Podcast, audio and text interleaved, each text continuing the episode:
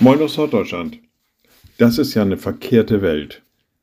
Manchmal denken wir, es kann einfach nicht angehen, was da passiert.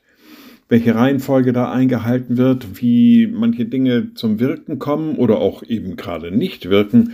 Und dann denken wir, nee, das ist doch irgendwie eine verkehrte Welt. Das passt nicht so in meine Vorstellung hinein. Das passt nicht zu dem, was ich mir so denke, was ich geplant habe und von dem ich doch sicher ausgegangen bin. Jesus Christus stellt uns immer wieder vor solche Herausforderungen. Im Matthäus-Evangelium lesen wir an einer Stelle, viele, die die Ersten sind, werden die Letzten, und die Letzten werden die Ersten sein.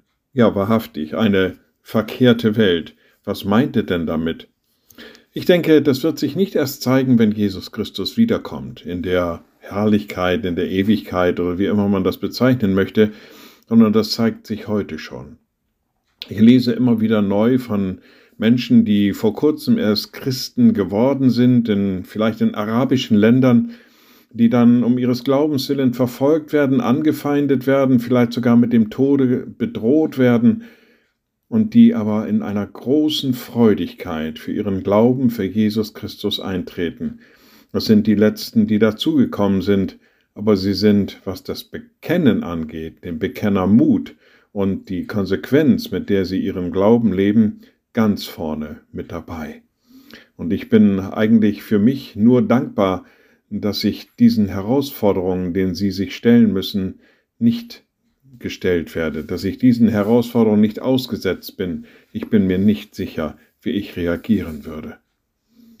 Aber ich kenne mich ja in der Bibel aus, ich kenne meinen Katechismus und ich weiß sehr viel über Zusammenhänge der theologischen Art. Tja, ich bin aber vielleicht doch einer, der da nicht mithalten kann. Vielleicht zielt dieses Wort auch schon auf mich. Viele, die die Ersten sind, werden die Letzten sein.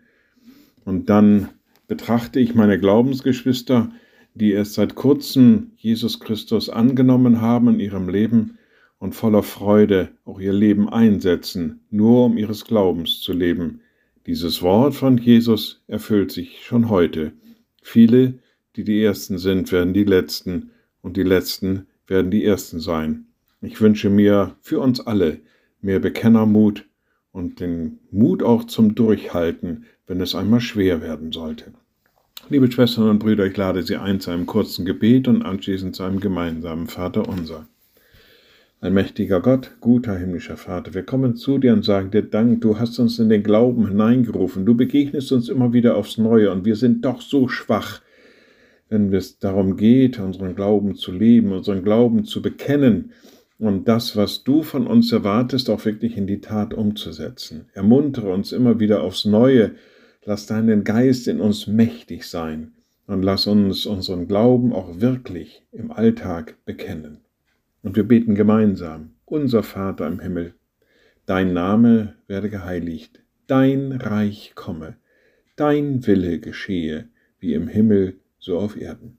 Unser tägliches Brot gib uns heute und vergib uns unsere Schuld, wie auch wir vergeben unseren Schuldigern. Und führe uns nicht in Versuchung, sondern erlöse uns von dem Bösen, denn dein ist das Reich und die Kraft und die Herrlichkeit in Ewigkeit. Amen. So seid gesegnet, bleibt behütet und bleibt gesund. Tschüss